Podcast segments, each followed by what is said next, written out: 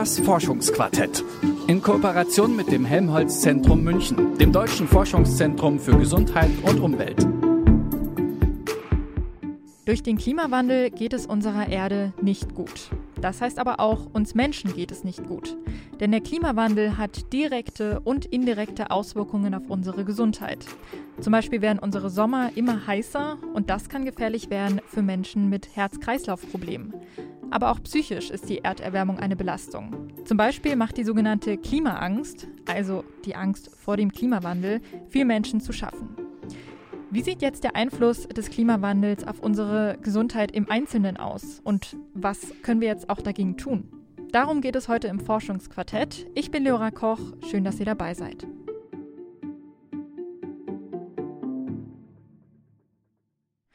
Klimawandel bedeutet nicht nur, dass die Eiskappen schmelzen und der Meeresspiegel steigt. Auch wir hier in Deutschland sind direkt und persönlich von der Erderwärmung betroffen. Eine Analyse des Helmholtz Zentrum München aus dem Jahr 2019 zeigt zum Beispiel, es gibt jetzt schon mehr Herzinfarkte und Todesfälle infolge von Herz-Kreislauf-Erkrankungen an heißen Tagen.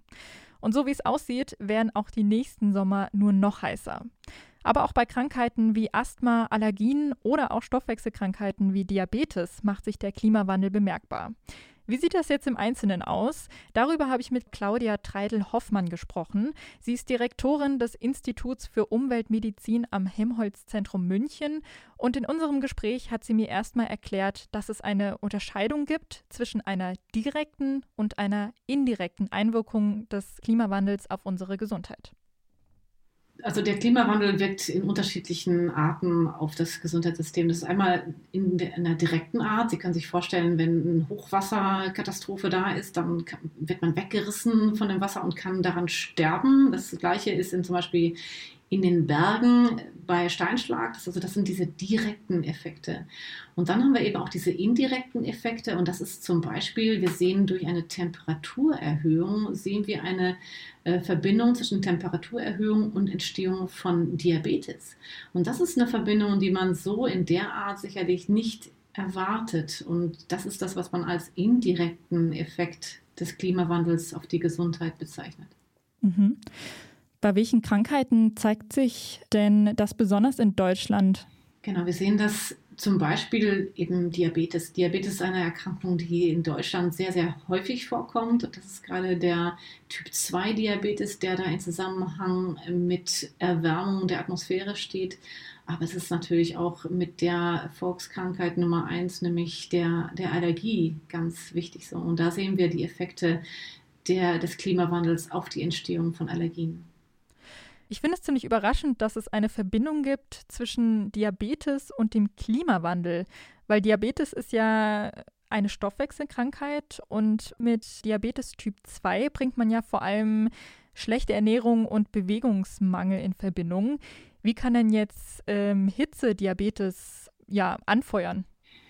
Genau, also das ist etwas, was hier wichtig ist zu verstehen, eben eine Assoziation und eine Kausalität. Das also wir finden eine Verbindung zwischen Erderwärmung oder höheren Temperaturen und der Entwicklung von Diabetes. Und diese Assoziation müssen wir jetzt molekular, also klein klein noch verstehen.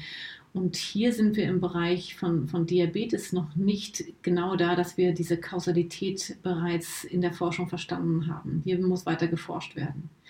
Aber es ist ähm, bei der Allergie zum Beispiel wissen wir die Kausalitäten. Da wissen wir, was passiert in Ökosystemen, was ja letztendlich dazu führt, dass wir auch mehr Allergien und mehr Symptome haben bei Allergikern. Hm. Wie ist es denn bei Allergie? Wie genau ähm, beeinflusst der Klimawandel die Allergie bei uns? Werden die ähm, Pollen aggressiver oder erkranken mehr Menschen an Allergie? Was ist da so die Hauptauswirkung?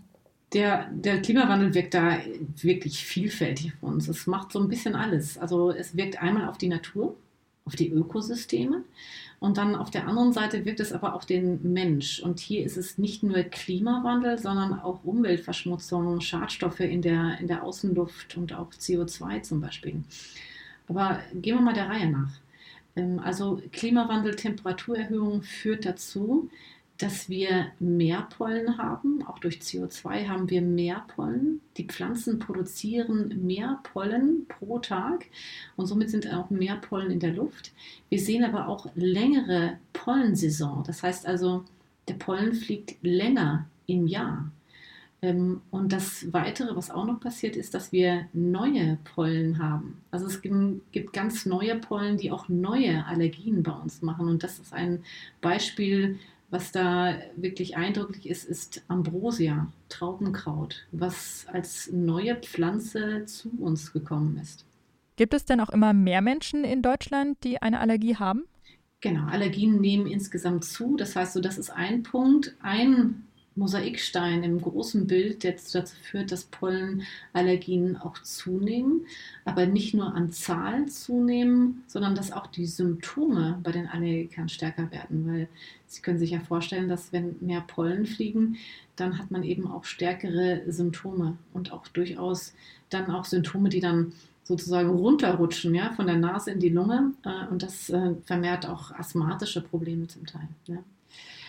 Darf ich noch mal was sagen? Und zwar kurz vorher war ja die Frage nochmal, ob Pollen auch aggressiver werden. Ja? Ähm, und da kommt ein, ein, weiterer Faktor in die Gleichung und das ist die Umweltverschmutzung. Also wir wissen, dass durch Schadstoffe die Pollen mehr Allergene produzieren, also mehr von diesen Eiweißen, die die Allergie induzieren. Und insofern äh, wirken der Klimawandel und Umweltverschmutzung ähm, da zusammen gegen die Allergiker sozusagen. Dadurch, durch die Schadstoffe wird der Pollen aggressiver, wird allergener. Sie haben ja gerade schon Asthma erwähnt, da bin ich auch auf ein ganz interessantes Phänomen gestoßen, nämlich das Gewitterasthma. Mhm. Also dass auch durch den Klimawandel ähm, wir extreme Wetterlagen haben, das ist ja schon klar. Wir haben die Hitzeperioden auf der einen Seite, aber auch schwere Gewitter auf der anderen Seite. Was ist denn da jetzt ein Gewitterasthma? Also was, was passiert da genau? Das Gewitterasthma, das ist etwas, was zuerst in Australien beschrieben wurde, nämlich äh, man hat einfach beobachtet, dass während einer Gewitter, Gewitterereignissen, dass da vermehrt asthmatische Reaktionen bei Patienten auftraten, auch bei Patienten, die vorher nie Asthma hatten. Und es gab sogar auch vermehrt Todesfälle durch den schwersten asthmatischen Anfall, den sogenannten Status Asthmaticus. Und was da passiert, ist anscheinend, dass durch das Gewitter, durch elektromagnetische Kräfte kommt es zum Aufplatzen der Pollen und zu kleineren Partikeln. Und diese kleineren Partikel kommen in die Lunge tief rein und machen tief dann eben diese ganz starken Entzündungen, das Krampfen der Lunge. Und das ist dann dieser Status Asthmaticus, der da entsteht. Das ist aber nicht nur ein Phänomen, was wir in Australien beobachten, sondern wir machen da gerade bei uns auch in Augsburg Studien, wo ganz klar ist, dass wir während der, ähm, der, des Pollenfluges und zusätzlich Gewitter sehen wir vermehrt asthmatische Reaktionen, äh, verstärkte Asthmareaktionen. Jetzt haben wir bis jetzt nur über physische Krankheiten gesprochen, also die direkt unseren Körper betreffen quasi. Was für einen Einfluss hat denn der Klimawandel auf unsere Psyche? Das ist ein ganz wichtiger Punkt. Wir sehen auch einen massiven Einfluss des Klimawandels auf unsere mentale Gesundheit. Und das hat auch, ist vielschichtig. Einmal durch die pure Angst, die uns erfüllt, wenn wir daran denken, was wir mit unserer Erde machen, was natürlich auch bei bei Menschen zu Depressionen führen kann. Existenzen gehen zugrunde, weil Förster ihre, ihre Wälder äh, dahin sterben sehen. Also das ist äh, schon alleine diese Existenzangst. Ähm, auf der anderen Seite wissen wir eben aber auch, dass äh, Schadstoffe wirklich einen Einfluss auf die Gehirnfunktion haben und insofern auch für chronisch entzündliche Erkrankungen im Nervensystem mitverantwortlich sind.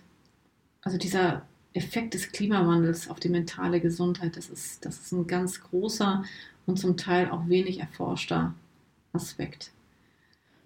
Jetzt natürlich auch eine ganz große Frage, was können wir jetzt machen? Also die wirksamste Methode gegen Allergie zum Beispiel ist ja jetzt erstmal die Allergene vermeiden. Ähm, aber wenn jetzt sowohl die Pollen aggressiver werden und aber auch die Pollenzeit länger wird, da kann man sich ja ähm, nicht einfach zu Hause einschließen und sich nicht mehr vor die Tür wagen.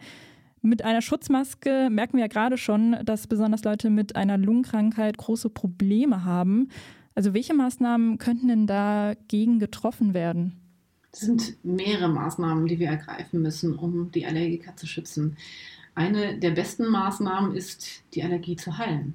Und wir können Allergien heilen durch die spezifische Immuntherapie, die, die Hyposensibilisierung. Und das ist etwas, was schon seit äh, Jahren angewendet wird und diese Therapie wird auch immer besser und immer effektiver.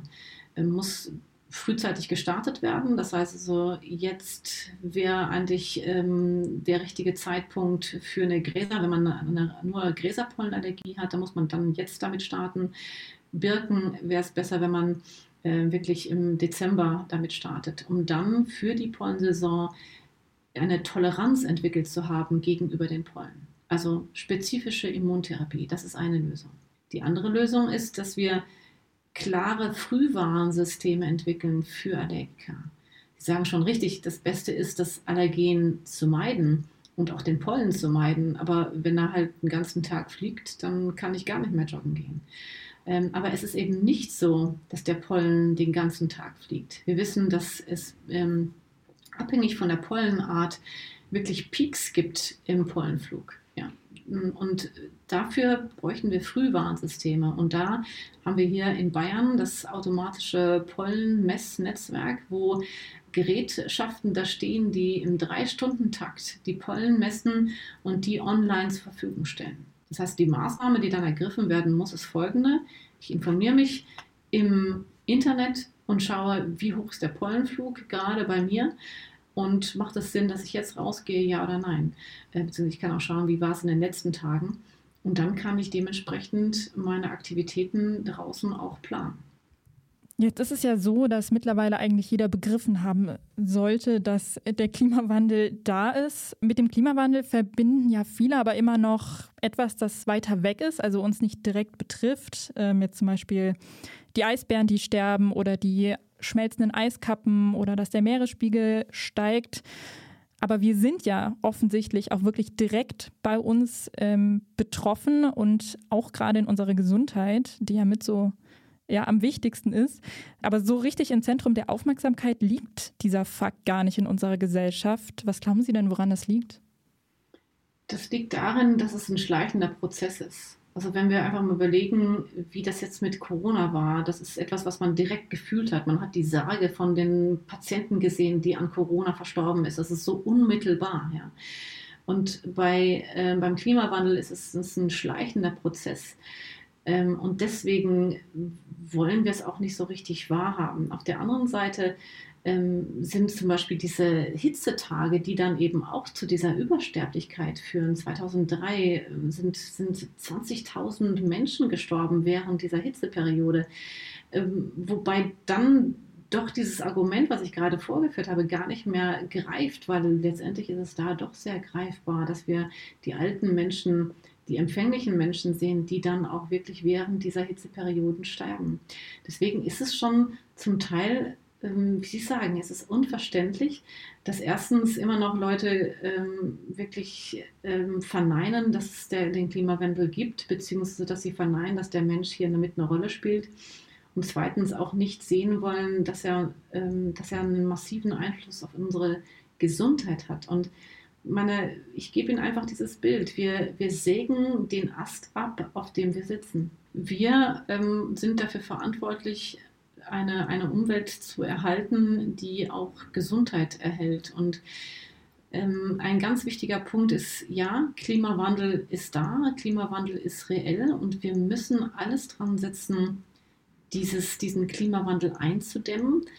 Aber solche Hitzejahre wie 2003, das wären die normalen Jahre der Zukunft. Und deswegen müssen wir natürlich auch Anpassungsstrategien, eine Klimaresilienz entwickeln, um zu überleben. Ja, dazu gehören Hitzeschutzpläne. Man, in Frankreich ist es so, dass es ist ganz klar definiert, wenn es über 40 Grad ist, dann wird die Frau Müller aus der XY-Straße informiert, dass sie jetzt bitte mehr trinken soll. Es ist ganz klar in Hitzeschutzplänen der Städte organisiert, weil diese Sterberate gerade in Frankreich so hoch war. Jetzt fragen Sie mich mal, welche Städte in Deutschland Hitzepläne haben. Keine.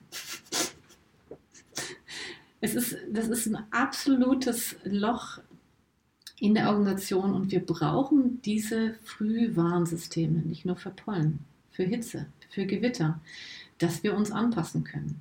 Weil der Mensch lebt auf dieser Erde, weil diese, wir sind gemacht für diese Welt so, wie sie ist äh, und nicht, wie sie der Klimawandel eben äh, projiziert. Und wir leben in Städten, gerade da werden wir diesen Klimawandel so stark spüren. Und deswegen müssen wir ähm, Städteplanung, Hitzepläne, wir müssen wirklich was tun. Das sagt die Umweltmedizinerin Claudia Treidel-Hoffmann.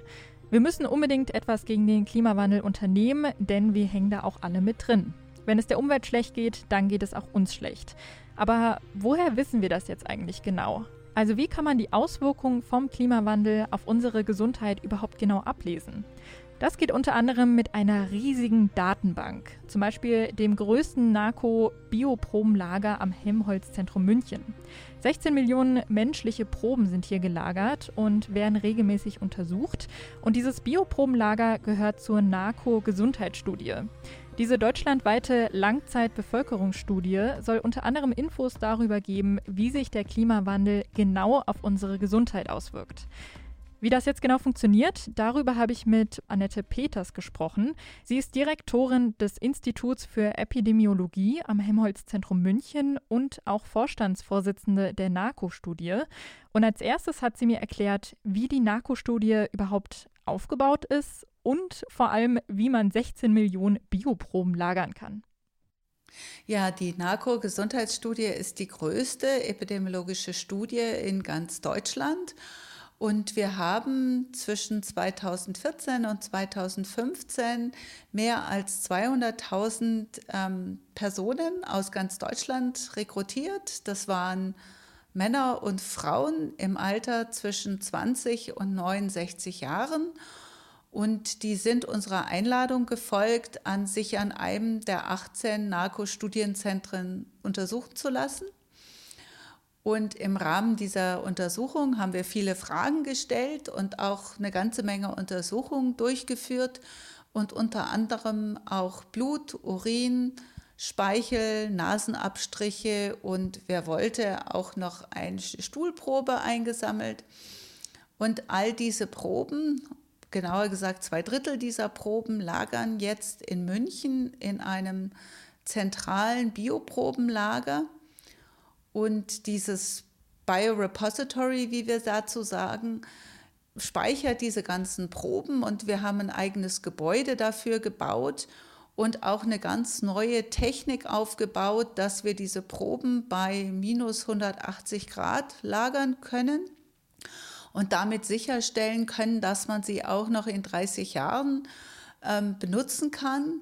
Und außerdem arbeiten wir mit einer Firma zusammen, die ein ganz neues Robotikkonzept umsetzt, weil wir mehr als 20 Millionen Proben dort einlagern werden. Und da reicht, da kann, das kann man nicht mehr selber raussuchen. Und dafür brauchen wir eben Roboter und auch Datenbanken, die uns dabei helfen.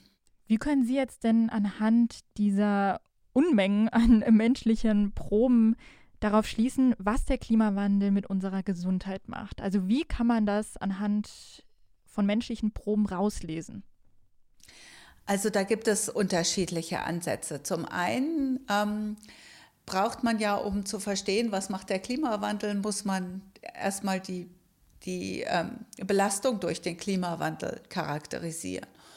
Und da arbeiten wir eben auch mit Kollegen aus der zum Beispiel Raumfahrt zusammen, die mit ihren Satelliten Deutschland ja beobachten. Und daraus kann man zum Beispiel Modelle entwickeln, wie die Temperatur zur Zeit, als die Proben gesammelt wurden, ähm, sich verteilt hat in ganz Deutschland. Und da kann man dann praktisch modellieren, wie hoch war die Temperatur am Wohnort in der Nacht ähm, unmittelbar vor der Untersuchung und wie war der, die Temperatur im Durchschnitt zu anderen Zeiten. Und das heißt, wir, wir modellieren die Exposition auf der einen Seite und dann nutzen wir die Fragen, die Untersuchungen und auch die Messungen, die wir schon im Studienzentrum durchgeführt haben und stellen dann zum Beispiel die Fragen, gibt es Veränderungen äh, in den Blutmarkern? Also findet man zum Beispiel Entzündungen, gehen die hoch oder ist das Blut, äh, verändern sich die, das, die Cholesterinwerte? Ähm, haben die Leute Anzeichen auf eine Rhythmusstörung im, in ihrem Elektrokardiogramm? Solche Dinge, solche Daten benutzen wir, um die Einflüsse der Temperatur zu untersuchen. Außerdem haben Kollegen ähm, bereits begonnen, zum Beispiel die Häufigkeit von Borreliose ähm, nachzumessen in den Proben der Narko, weil man eben die ähm, auch beobachten kann, dass sich die Verbreitung der Zecken verändert, dadurch, dass unsere Sommer wärmer werden und da wollen wir eben wissen, wirkt sich das auch schon auf die Häufigkeit dieser Erkrankung aus. Also man kann nicht wirklich direkt nur anhand der Proben die Auswirkungen des Klimawandels ablesen, sondern es spielen auch noch mal ganz andere Faktoren und Daten rein, die Sie da zeitgleich auch noch mit aufnehmen. Genau, also ja. es ist unser Ziel, ähm, möglichst komplex das abzubilden und ähm, das haben wir in, in kleineren Studien praktisch auch schon gemacht. Also wir haben zum Beispiel in der Vergangenheit eben Blutparameter bei ähm, kleinen ausgewählten Gruppen untersucht und das können wir jetzt halt in der Narkogesundheitsstudie wirklich deutschlandweit machen. Mhm.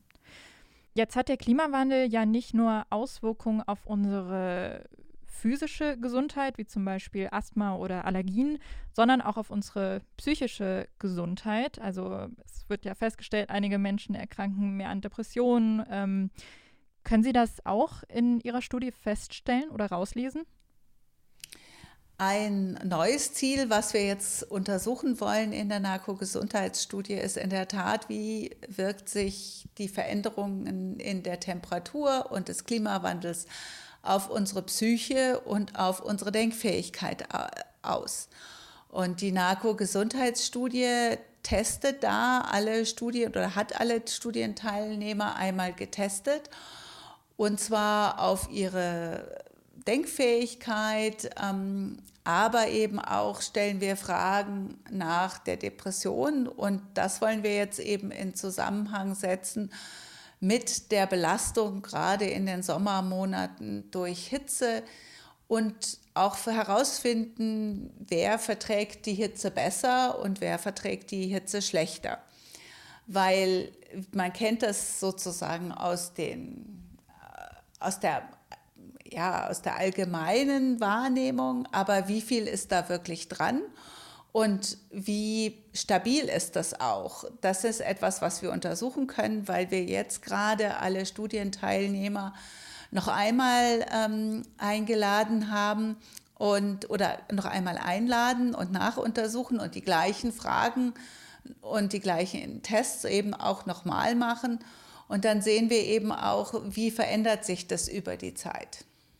Sind Sie denn auch schon auf Auswirkungen des Klimawandels in Ihrer Studie ähm, gestoßen, die andere noch nicht so vor Augen hatten? Also wir haben sehr in der, in der Vergangenheit, in kleineren Studien waren wir die Ersten, die eben zeigen konnten, dass Hitze auch die, die äh, Biomarker im Blut beeinflusst, und zwar solche, die dann eben für einen Herzinfarkt auch ähm, relevant sind. Außerdem haben wir Veränderungen im Herzrhythmus nachgewiesen. Und was wir als erste in äh, letztes Jahr zeigen konnten, war, dass man jetzt auch schon bei den Herzinfarkten die Auswirkungen des Klimawandels sieht. Wir haben äh, Daten des Herzinfarktregisters in Augsburg ausgewertet und wenn man 15 Jahre sich ansieht, vor der Jahrhundertwende. Dann sieht man, dass die Herzinfarkte häufiger sind als an kalten Tagen. Wenn wir jetzt aber die nächsten 15 Jahre seit der Jahrhundertwende auswerten, sieht man, dass auf einmal auch hitzeabhängige Herzinfarkte auftreten. Und Augsburg selber ist eine Stadt mit zwei Flüssen, das heißt, die ist, diese Stadt ist eigentlich sehr gut durchlüftet und hat eben in der Vergangenheit nicht so sehr unter Hitze gelitten. Aber jetzt eben mit der Erwärmung gibt es eben auch schon Herzinfarkte, die dort auftreten und diese treten insbesondere bei Personen, die einen Diabetes haben oder die an Bluthochdruck leiden, auf. Mhm. Mit Augsburg ähm, sprechen Sie jetzt schon einen guten Punkt an, und zwar der Unterschied der Auswirkungen des Klimawandels auf die Gesundheit bezüglich das Leben in der Stadt oder auf dem Land. Kann man da ähm, in Ihrer Studie auch große Unterschiede feststellen?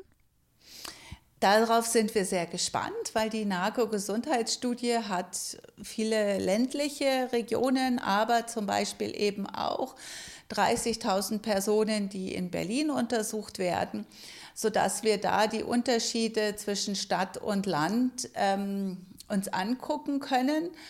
Generell erwartet man größere Effekte in den Städten, weil die Städte sich ja durch Hitzeinseln auswirken und weil man da oft, ähm, ja, oft mehrere Schadstoffe zusammenkommen. Da hat man den Lärm gleichzeitig mit der Hitze und vielleicht auch noch an viel befahrenen Straßen noch die Autoabgase dazu. Und das ist etwas, was uns eben auch sehr interessiert. Wie sind diese Kombinationswirkungen? Eigentlich denkt man ja, dass Luftschadstoffe, die atme ich in der Lunge ein, ähm, der Lärm, den höre ich über meine Ohren und die Hitze, die bringt sozusagen oder fordert meinen Kreislauf heraus. Das sind ja eigentlich ganz unterschiedliche Mechanismen, wie diese Umweltfaktoren auf die Gesundheit oder auf mich als Mensch wirken. Aber sie treten eben zum Teil auch gemeinsam auf und da ist eben die Frage, addiert sich das oder potenzieren sich dann diese Auswirkungen und ist das bei allen gleich? Macht es einen Unterschied, ob ich zum Beispiel jung und gesund bin oder eben alt und schon an einem Diabetes oder an einer Lungenerkrankung leide? Hm. Das bedeutet alles natürlich auch, dass ähm, das deutsche Gesundheitssystem vor einer großen Herausforderung steht, ähm, da auch gute Maßnahmen zu ergreifen in der Zukunft. Ist denn Ihrer Meinung nach das Gesundheitssystem überhaupt gut darauf vorbereitet? Also ich, äh, ich erkenne viele positive Entwicklungen in der Beziehung. Wir haben ja ähm, im letzten Jahr und auch in diesem Jahr gemeinsam mit der Bundesärztekammer die ähm, Ergebnisse des Lancet Countdowns zum Klimawandel besprochen und es gibt ein mehr und mehr Aufmerksamkeit für diese Veränderung in der Ärzteschaft. Nichtsdestotrotz glaube ich, es ist aber trotzdem eine Herausforderung für die behandelnden Ärzte, weil sie bisher nicht gewohnt sind, ähm, diese Faktor des Klimawandels und zum Beispiel der Hitzeinsel in den Städten wirklich zu berücksichtigen. Das heißt, es steht zu vermuten, dass wenn jemand mit einer Herzschwäche kommt oder der Blutdruck entgleist, dass äh, der Arzt oder die Ärztin eher daran denkt, dass das Blutdruckmedikament nicht ähm, gut funktioniert oder dass sich da irgendwas verändert hat und nicht daran denkt, dass es vielleicht die, das Wohnumfeld und die Hitze in der Wohnung sein könnte, die dafür verantwortlich sind. Und je nachdem muss ich ja andere Maßnahmen ergreifen. Einmal gebe ich ähm, Hinweise, wie man sozusagen das Raumklima und die Verhaltensweisen an heiße Tage und insbesondere heiße Nächte anpassen kann. Und wenn ich davon ausgehe, dass es, es ist das falsche Medikament, dann versuche ich ein anderes Medikament zu geben, aber ändere vielleicht nichts an dem Umweltfaktor Hitze, der durch den Klimawandel hervorgerufen werden kann. Hm. Und wo kann man Ihrer Meinung nach am besten allgemein ansetzen, also jetzt auch im Hinblick auf die Politik oder auf uns, die Gesellschaft, ähm, und Maßnahmen ergreifen, die verhindern, dass es noch zu schlimmeren Auswirkungen kommt? Aus meiner Sicht ist es so, dass wir natürlich, also obwohl es die Auswirkungen gibt und des Klimawandels gibt, auch schon in Deutschland und wir das auch nachweisen können, sind wir natürlich in Deutschland insgesamt in einer sehr guten Situation, weil wir sind, leben in einem gemäßigten Klima. Wir haben viele technische Möglichkeiten, uns an das verändernde Klima anzupassen. Die viel, viel größere Bedrohung für Gesundheit und auch Existenz ist ja in vielen anderen Teilen der Welt zu suchen. Nichtsdestotrotz erleben wir jetzt ja in der Corona-Pandemie, wie vernetzt unsere Welt ist. Das heißt, es ist aus meiner Sicht absolut wichtig, dass wir unsere Energienutzung verändern, dass wir erneuerbare Energien fördern und dass wir Maßnahmen ergreifen, die den Klimawandel nachhaltig ähm, verändern. Dazu gehört auch unsere Ernährung, wo wir ja auch in Bezug auf die Krankheiten eine Win-Win-Situation gerade im Bereich des Diabetes oder der Herzerkrankungen erwarten würden. Das heißt, es ist wirklich wichtig, dass wir auch als Bürger eines reichen Landes ähm, mal mit die Maßnahmen ergreifen, die es ermöglichen werden, den Klimawandel noch einzudämmen.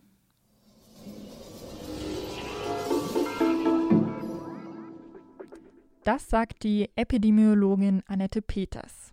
Lass uns zum Schluss ein Fazit ziehen. Ähm, der Klimawandel beeinflusst direkt und indirekt unsere Gesundheit. Und so mancher Einfluss ist noch überhaupt nicht erforscht. Was wir aber deutlich merken, wir müssen nicht nur dem Klimawandel entgegensteuern, sondern wir müssen auch unbedingt unrechtzeitig Maßnahmen ergreifen, um die Bevölkerung, um uns selbst vor diesen gesundheitlichen Folgen zu schützen. Zum Beispiel geht das über Warn-Apps oder auch einem Hitzeaktionsplan. Und damit sind wir am Ende dieser Folge vom Forschungsquartett angekommen. Ich hoffe, ihr hattet Spaß beim Zuhören. Feedback könnt ihr gerne schreiben an forschungsquartett.detektor.fm. Und wenn euch der Podcast gefällt, dann abonniert uns doch auch sehr gerne und lasst eine Bewertung da auf der Podcast-Plattform eurer Wahl. Ich bin Leora Koch und verabschiede mich damit. Schön, dass ihr dabei wart und bis nächste Woche. Tschüss.